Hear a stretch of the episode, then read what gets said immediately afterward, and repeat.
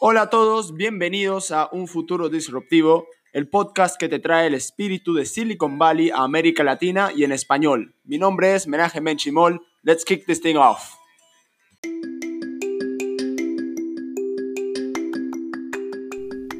En este episodio hablamos con Alfredo Morales, un investigador venezolano del MIT Media Lab profesor del Instituto de Sistemas Complejos en Nueva Inglaterra, en Boston, Massachusetts. Su enfoque es estudiar las redes sociales aplicando inteligencia artificial para entender el comportamiento de la sociedad y reducir el efecto de la cárcel de opinión. Alfredo fue nombrado en la lista de innovadores menores de 35 del MIT por su trabajo y investigación. Espero que disfrutes este episodio.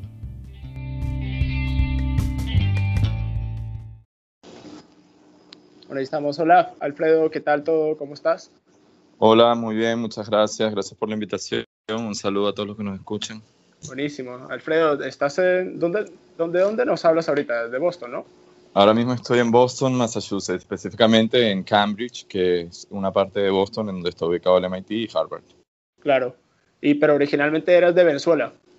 Nací en Venezuela y viví en Venezuela eh, una muy buena parte de mi vida, pero luego acabé durante mis estudios universitarios, hice la transferencia para la Universidad Politécnica de Cataluña en España, donde me gradué y luego me mudé a Madrid, donde hice el doctorado eh, en física de sistemas complejos en la Universidad Politécnica de Madrid. Buenísimo. ¿Y cuándo llegaste a Boston, después de Madrid? Claro, después de Madrid, a través de una oferta para una estancia postdoctoral en el New England Complex System Institute, me mudé a Boston y una vez estando en NEXI, que es el nombre del instituto, empecé a tener eh, relaciones más formalmente con la gente del MIT, eh, específicamente del MIT Media Lab, el grupo Human Dynamics, liderado por Sandy Pennant, donde actualmente trabajo como pues, miembro del equipo. Claro. ¿Y cómo, cómo llegaste a comenzar con los estudios de inteligencia artificial y así tecnologías disruptivas?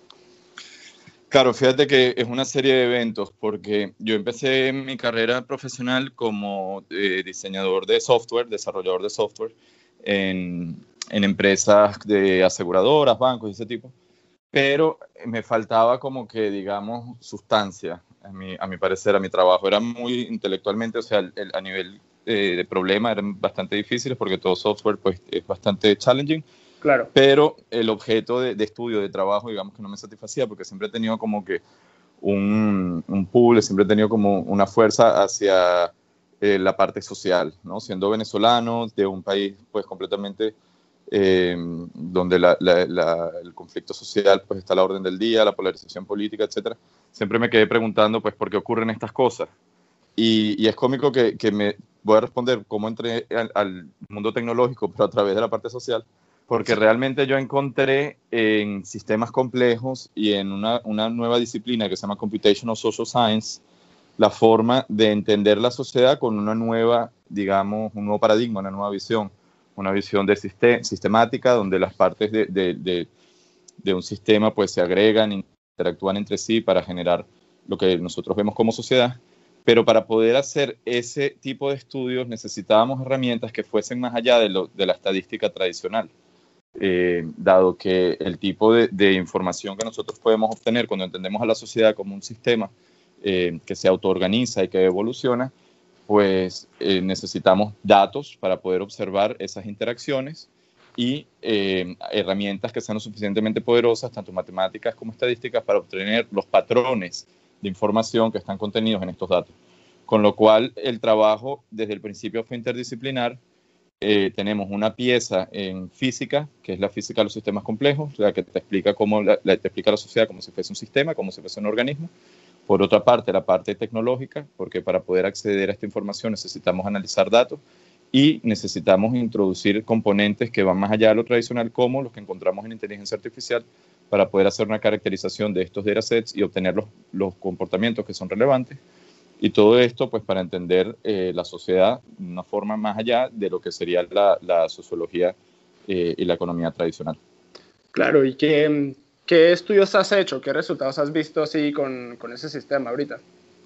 Claro, fíjate, nosotros, eh, hemos estado estudiando comportamientos colectivos, principalmente en, grupos sociales, en varias escalas de observación, puede ser cómo observar la ciudad como un todo o cómo observar eh, distintos grupos, específicamente en organizaciones y corporaciones.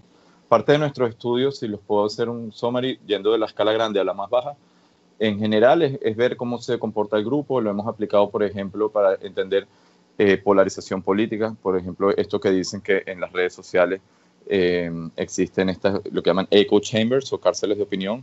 Eh, nosotros vamos al Internet, pensamos que estamos interactuando con todo el mundo, pero en realidad estamos interactuando con una fracción muy pequeña de la población, no nada más en Internet, pero además en nuestra vida diaria.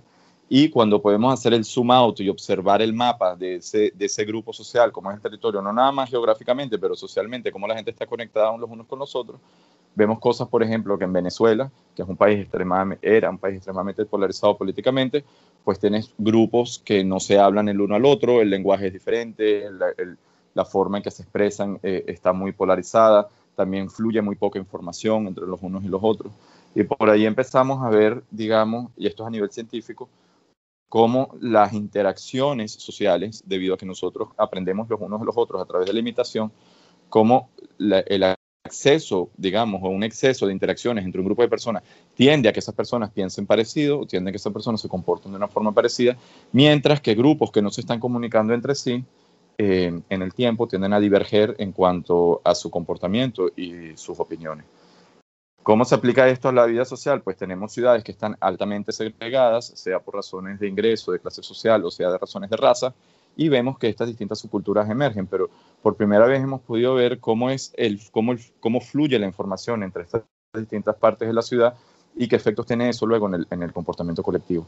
Información que se la estamos dando, por ejemplo, a gente que trabaja diseñando ciudades, a la hora de establecer una nueva plaza, a la hora de establecer un nuevo museo, dónde ubicarlo dónde ubicarlo de forma tal de que es justamente en el clavo dentro de ese tejido social para que se convierta en un punto de encuentro, para que se convierta en un punto de interacción. Y luego en el tiempo realmente eso tuvo algún efecto o no tuvo algún efecto en la sociedad. Todo esto requiere una tecnología que es precisamente la que nosotros estamos desarrollando, una forma de observar el tejido social a través de unos datos que generamos con nuestra actividad diaria. No necesitamos hacer ningún tipo de encuesta o ningún tipo de, esfuerzo para colectar los datos, porque a medida que nosotros utilizamos el teléfono móvil, a medida que nosotros nos llamamos los unos a los otros, eh, compramos cosas en Internet o en las tiendas con las tarjetas de crédito y participamos en social media, estamos dejando de fondo una gran cantidad de datos que dicen mucho, no solamente a, nivel individual, pero a, nivel colectivo, que es lo que más importa. Eh, estos datos se tratan con total, total respeto a la privacidad no se trata de lo que hace el individuo, sino más bien como el censo, coger la información y agregarla en, forma espacial, de forma tal de que tú pierdas un poco lo que es el detalle individual y empieces a observar los patrones eh, en, la escala mayor, en la escala social. Claro, ¿y qué plataformas usan, o sea, qué plataformas dejan más data? De, o sea, plataformas sociales, Facebook, Twitter. Bueno, la verdad es que específicamente cuál deja más datos o menos datos no lo he visto, pero sí te puedo decir que eh, estamos dejando un montón de datos eh, con el simplemente hecho de, utilizar el, teléfono móvil y las herramientas digitales. Toda acción digital deja atrás una traza y es justamente en la colección y en la agregación de todas estas trazas que nosotros podemos empezar a, a ver la sociedad como un todo, algo que antes, como había dicho, con métodos tradicionales no era, eh, no era del todo posible.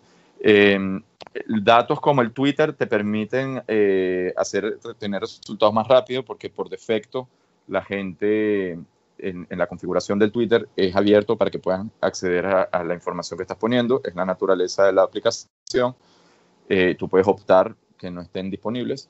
Eh, mientras que datos como el Facebook pues requieren la aprobación del usuario y, y eso es un poco más complicado de obtener y es ahí donde salen esos famosos cookies, third parties, applications, que, que, tanto se habló durante el rollo de Cambridge Analytica, porque son como que señuelas que, que, la gente le da a aceptar para hacer un login en una página o algo así, y a través de ahí obtienen tus datos. Es curioso decir algo, a pesar de que yo no esté en Facebook, si tú de repente sabes quién es mi lista de amigos, y estos son parte de los estudios que nosotros hemos ido haciendo, tú puedes predecir las características de una persona a partir únicamente de sus relaciones sociales. Literalmente, dime con quién andas y te diré quién eres. Eh, obviamente, obviamente, todos tenemos un toque personal, pero la parte del colectivo y en el lugar en el cual nos movemos y la gente con la que interactuamos dan muchísima información sobre nosotros mismos, mucha más de lo que nosotros quisiéramos. Claro, o sea, es increíble cómo llegamos al punto de que las redes sociales nos conocen más a nosotros que nosotros. Es probable. Pueden predecir nuestro comportamiento, o sea, hasta por quién votar. O sea, hemos escuchado también que, o sea, las elecciones de Estados Unidos en Brexit, me imagino que habrán usado un sistema similar. Bueno, en verdad yo creo que se le ha dado mucho, digamos, ruido a, esas elecciones por los resultados, ¿no? Porque a la gente no le gusta Trump y porque a la gente no le gusta el Brexit y tal. Y yo pienso que en muchas oportunidades, especialmente cuando te escuchas a políticos del otro lado hablando, pues se quiere achacar a, eh, algún método de, publicidad personalizada, que básicamente lo que tengo entendido que se había hecho, eh, como parte de estas eh, elecciones. Sinceramente, yo lo que he visto en ya estudios más serios es que la cantidad de tiempo que se está expuesto a noticias falsas es ínfima en comparación a la cantidad de tiempo que está expuesto a las noticias reales, con lo cual el poder que tenga, el poder de manipulación que tengan estas herramientas, yo lo veo algo limitado. Para mí es lo mismo que la, publicidad siempre, tú más o menos tienes una intuición de, que es real y que, es un mensaje, digamos, pagado, ¿no? y la forma en que se hizo la caracterización, de acuerdo a lo que se hizo público, de los las personalidades de cada uno para poder hacer esta publicidad engañosa, em, pues también eh, son como, o sea, son unos cinco grandes direcciones que se pueden, de Big Five lo llaman, que puede eh, caracterizar la personalidad de alguien y en verdad son señales un poco débiles sobre em, la capacidad que tiene alguien, sobre todo para votar. Eh, pero sí, se está utilizando este tipo de tecnologías para hacer la caracterización de los perfiles, para ver eh, qué tipo de mensajes eh, cala mejor con cualquier perfil. Pero eso se está haciendo muchísimo más a nivel comercial, o sea, para hacer toda este, la cantidad de publicidad personalizada que, hoy en día con que busques algo y te metes en otra página web, te das cuenta que te está ofreciendo lo mismo que buscabas antes. o sea, me parece que hay, hay muchos más elementos que están actualmente en, en deployment, o sea, en producción, que podrían ser mucho más, digamos, cautelosos y que, eh, o más preocupantes a la hora de, entender los retos que, existen para controlar la privacidad en este, en este contexto. Desde mi punto de vista, eh, el futuro va a tener que ser uno en el cual tú tengas más control sobre quién accede a tus datos, ¿correcto? Actualmente, ¿quién es el dueño de tus datos? ¿Eres tú el dueño o es la compañía o es el país donde reside o es el país donde se produjo el dato? O sea, hay un hueco legal que es gigante, que no, no se tiene claro ni quién es dueño ni quién tiene soberanía sobre los datos. Ni siquiera se sabe exactamente dónde están ubicados. Eh, y eso genera falta de, de confianza. Yo creo que todo el problema de la privacidad realmente se basa en un problema de confianza. Y existen em, desarrollos tecnológicos actualmente para generar modelos tecnológicos, protocolos, que te permitan tener confianza a la hora de, que alguien quiera acceder a tu información, que tú puedas monitorear quiénes son, cuáles son los fines y que tú puedas decidir si tú quieres continuar con ese servicio o no, e incluso monetizar tus datos. Porque recuerde, recordemos que Facebook te lo dan gratis, pero no es gratis. Todas estas compañías tú estás pagando con tu actividad, estás pagando con tu información, algo que están monetizando agresivamente, ¿correcto? Eh, para su propio beneficio. Entonces, una sociedad del futuro eh, tiene que empoderar mucho más al, ciudadano en cuanto a este tipo de, aspectos, especialmente la información que produce, que tiene muchísimo valor, pero hace falta la base tecnológica que de momento no está desarrollada. Y si te puedo decir que el, el aire al que pinta es más al rollo blockchain, que es una tecnología de una base de datos distribuidas en la cual tú tienes acceso a todas las interacciones que se han hecho eh, especialmente eh, con respecto a tu, a tu persona y a tu individuo. De repente no tener los datos en el blockchain, pero tener en el blockchain las transacciones de quien quieres acceder a los datos, que sea públicamente auditable. Son el tipo de soluciones que se están planteando. Otro es que, vale, estos datos son buenos para entrenar algoritmos de machine learning y de inteligencia artificial, pero el valor, digamos, de un modelo de estos, más que del input, está en el modelo como tal, o sea, en, los pesos de la red neuronal, en los parámetros del, modelo que tú has entrenado con los datos. Es ahí donde tú vas a poder hacer las predicciones, porque nosotros en inteligencia artificial, recuérdate que tenemos un modelo matemático o un algoritmo que, al cual le metemos datos para que se entrene, para que reconozca patrones, pero una vez que está entrenado, él empieza a hacer inferencias por sí mismo sin necesidad de, los datos con los cuales eh, se fue programado. Una de las soluciones que se está pintando es que compartes el modelo y no los datos originales. Y eso es lo que, por ejemplo, está haciendo Google con los algoritmos de, de reconocimiento eh, visual, correcto, de image processing, en el cual en lugar de darte eh, todo el algoritmo como tal o esto y lo otro, te dan la red neuronal ya entrenada para que tú empieces a, operar con ella. Es un poco el sabor de comparte el modelo, no compartas los datos, ten control de quién accede eh, a tus datos y buscar la forma de que podamos voluntariamente, pero aportar y dar valor a, estos nuevos modelos de procesamiento de información que tienen una capacidad de observación y de inferencia que es mucho superior a lo que se ha venido haciendo hasta ahora. Claro, o sea, muy interesante como, como hablaste sobre el blockchain y la combinación. De hecho, había escuchado también Microsoft está tratando de hacer identidades digitales descentralizadas con blockchain también. Correcto. Pero muchas de estas cosas están en research y en, en pilotos, ¿no? ¿Has visto alguna compañía que ya está como más un poco avanzado con esta combinación de blockchain y tus estudios? Fíjate que sí, eh, del MIT hay una compañía que se llama Endor, aprovecho y le hago un poco de publicidad, somos buenos colaboradores. Eh, lo mismo una que se llama Enigma. Eh, no, son internacionales, ellos están en, en Israel, creo. Ah, eh, fíjate que lo, que lo que está pasando es lo siguiente. En el área de blockchain, blockchain el, salió a la luz por todo el rollo de la cryptocurrency, ¿no? Claro. Primero tú tienes el Bitcoin, luego tú tienes lo que llaman ERC20, que es la plataforma de Ethereum, en la cual pueden haber varios coins sobre el mismo chain. Y a partir de ahora se están empezando a, bueno, estas son las conversaciones, yo no estoy exactamente en el desarrollo de blockchain como tal, pero las conversaciones están yéndose hacia todos los ámbitos. Propiedades de, de, digital rights, eh, propiedades de documentos, como tú dices, identidad eh, y una cantidad de servicios que se van a poder eh, desarrollar sobre este tipo de plataformas. Lo,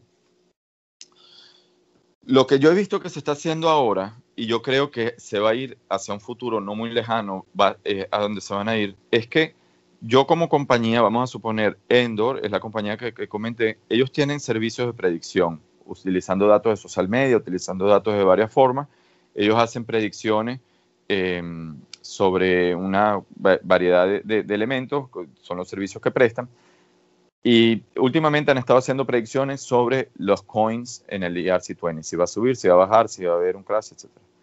Fíjate qué es lo que pasa. Ellos em, y varias compañías lo que están haciendo es lo siguiente. Yo te permito acceder a mis datos, perdón, o a mis servicios, sea cual sea la naturaleza del servicio, pero tú interactúas conmigo a través de un coin que yo desarrollo. Entonces, tú pagas una cantidad de tokens y esos tokens son los con los que tú eh, interactúas con mi servicio. Y de esa forma, pues tienes por dos partes. La, parte auditable de que todo queda en el, en el chain, quién está accediendo al servicio, cuándo y de qué manera, y ya que partes del servicio.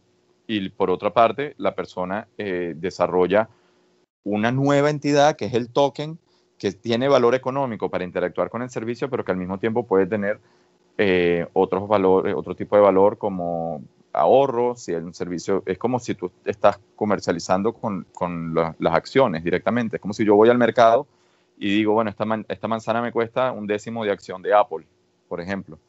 Y, y la, la, tienda te acepta el, el, el, ¿cómo se llama? El stock. Hay gente que lo está haciendo hacia su propio servicio. Yo creo que en el futuro van a haber grandes empresas, lo que está haciendo Facebook ahora con el Libra, eh, y otras que van a tener su propio token, su propio coin, que te va a servir a ti tanto como para ahorrar dinero, como para interactuar con el servicio, como para de repente un third party, una tercera parte, completamente aceptarlo para su, eh, su transacción. Y actualmente hay muchas empresas dedicadas a diseñar este tipo de tokens no está claro cómo va a ser el diseño del token, tanto conceptual como tecnológico. No está claro si, dependiendo qué, tipo, o sea, qué tipo de servicio va a estar detrás del token, cuál es la mejor opción. Y hay mucha gente ahorita desarrollando, eh, eh, metiéndole mucha cabeza en, desarrollar este tipo de tecnologías precisamente para este, eh, dar respuesta a estas preguntas. Y mucho de ello requiere entender una vez más lo que es nuestra ciencia original, que es la ciencia de la complejidad. Teoría de juegos, beneficios, incentivos, acciones, múltiples agentes, algunos humanos, otros robots, interactuando entre sí, buscando maximizar su propio beneficio eh, de formas no triviales. Todo aquello es lo que la, la ciencia de la complejidad da respuesta. Con lo cual, realmente saliendo, es lo que tú decías, ¿cómo paraste aquí en, la tecnología?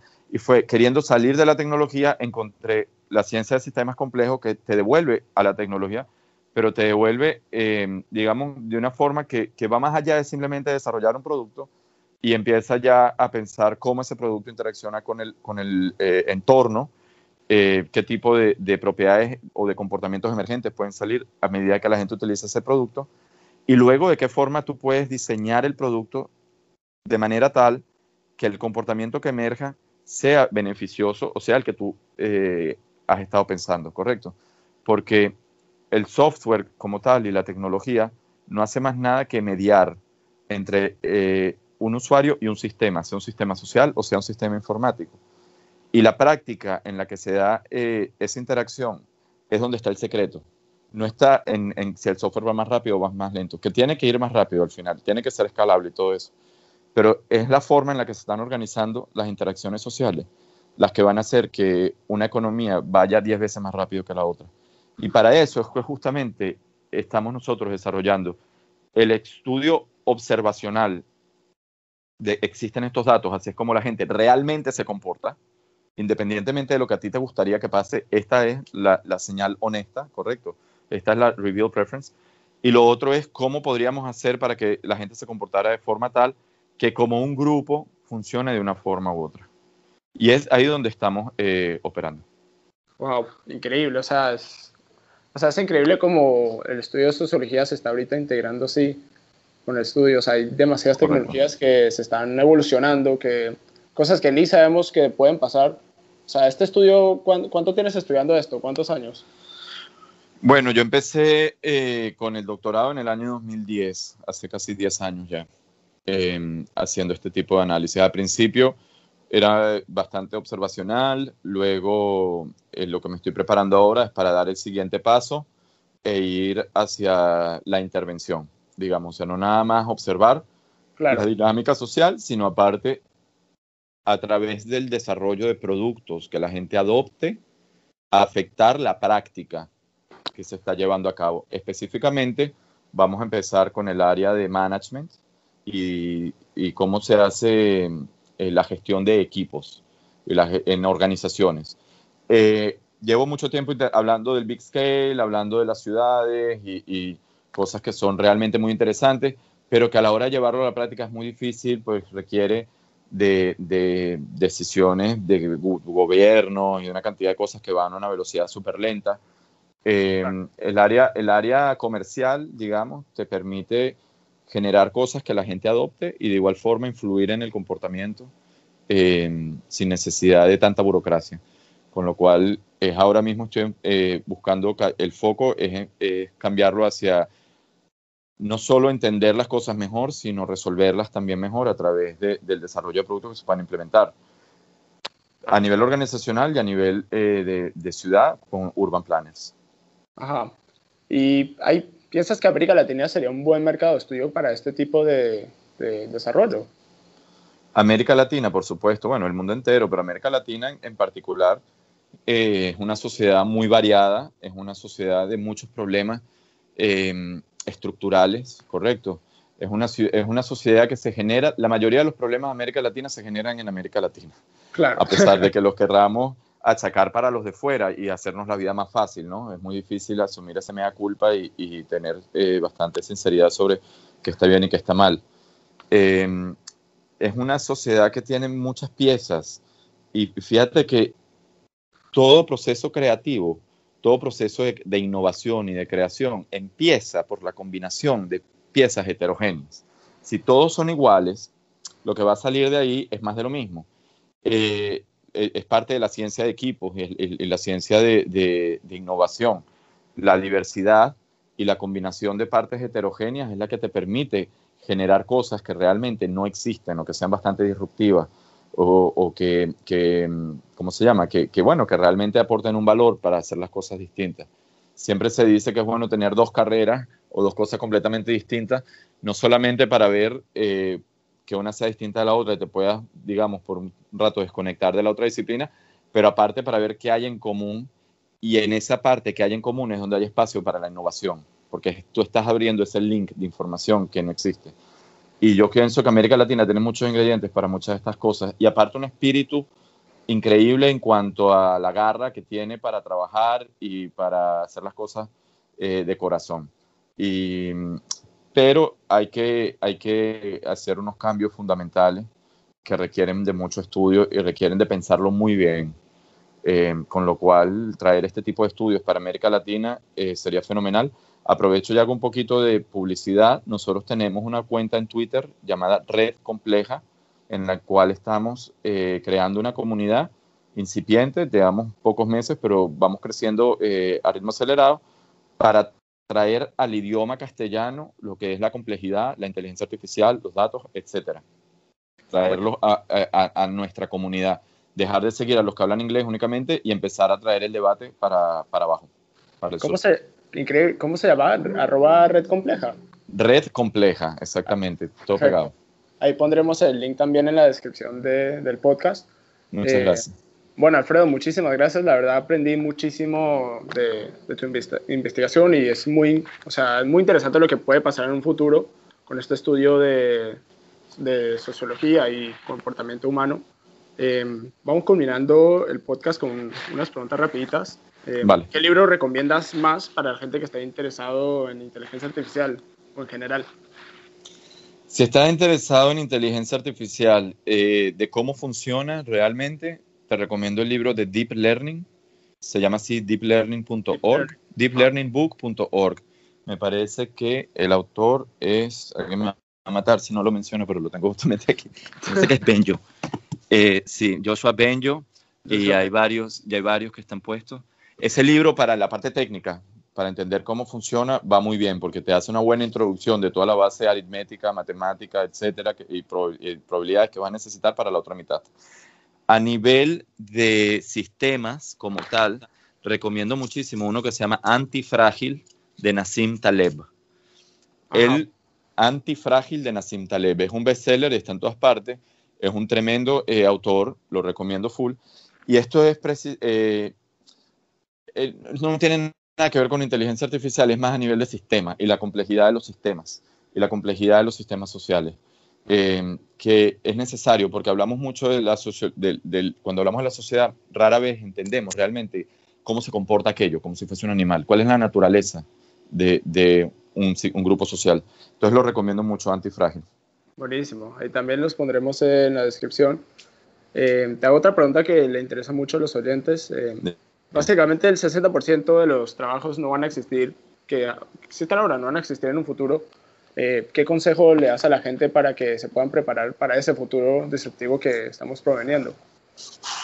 En verdad está, está complicada la pregunta. O sea, sí, sí, que, sí que va a haber mucha disrupción en cuanto a mm, los puestos actuales de trabajo, sin embargo, habrá nuevos también.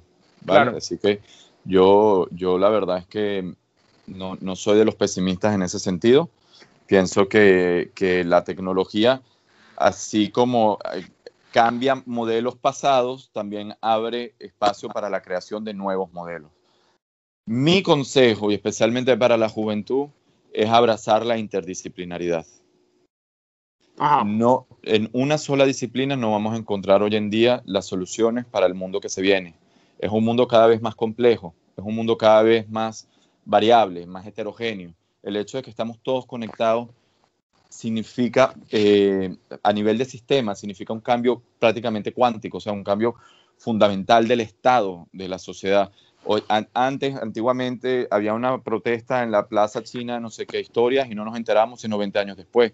Hoy en día alguien se tira un estornudo en Brasil y te explota una, tormenta en, en Turquía. ¿Me explico? Y eso es parte de la, interconexión, la interdependencia, lo sensibles que estamos a los cambios de unos a otros, eh, a nivel de países, a nivel de grupos sociales. Y sinceramente, los modelos que hemos venido utilizando como sociedad o para entender a la sociedad nunca habían lidiado con unas condiciones de este tipo. Con lo cual el mundo va a ser cada vez más complejo, cosas cada vez más raras van a pasar porque hay más mecanismos para que pasen. Y para poder abrazar todo esto, realmente yo recomiendo que vayas más allá de una sola disciplina, que entiendas que la física tiene mucho que decir, la tecnología tiene mucho que decir, la sociología tiene mucho que decir. Y es realmente cuando uno eh, abraza la interdisciplinaridad que empieza a entender eh, en cada dominio, por lo menos, de, cuáles son los grandes challenges que, se están presentando y cuáles son las, las, principales limitaciones que tienen los mecanismos actuales para solucionarlo, que yo creo que es el momento histórico en el cual estamos ahora mismo. El mundo cambió más rápido de lo que la tecnología y la ciencia, eh, y especialmente la política, eh, pudo acompañar. Pero eh, no significa que no estemos a tiempo para prepararnos para ese mañana. Claro, o sea, cuando hay nuevas tecnologías siempre van a, se van a crear nuevas oportunidades para que la gente que esté interesada y quiera agarrar la oportunidad. Correcto. Bueno, eh, Alfredo, muchísimas gracias. ¿Cómo podemos seguir tu trabajo en Twitter, en las redes sociales? Claro, en las redes sociales, mi cuenta personal, tanto en Twitter como en Instagram, es AJ Morales Guzmán. AJ Morales Guzmán. Y es lo mismo que mi página web, ajmoralesguzmán.com. Perfecto. Luego, está la página Red Compleja, es un poquito más fácil de recordar, en Twitter únicamente, y a partir de ahí también hay enlaces hacia mi cuenta personal como el administrador de la cuenta.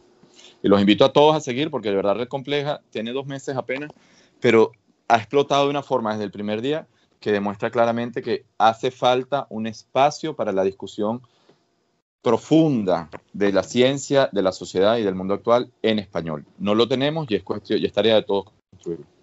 Claro, y, si hay gente que está interesada en voluntariarse, en ayudar, eh, hay posiciones available para esas cosas.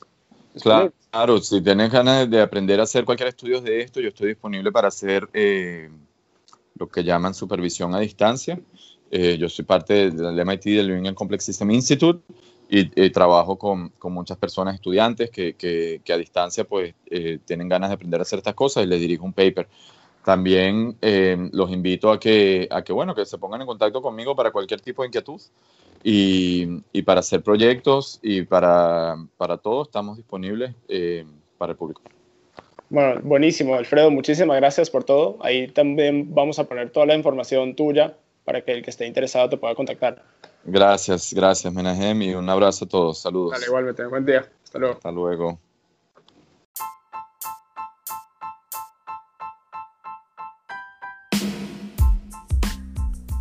Hola a todos, espero que hayan disfrutado este episodio con Alfredo Morales. Yo la verdad aprendí muchísimo de sus estudios y investigación de combinar la inteligencia artificial para entender el comportamiento de la sociedad con las redes sociales.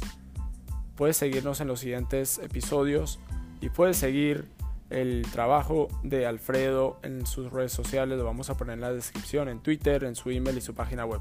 Bueno, hasta la próxima.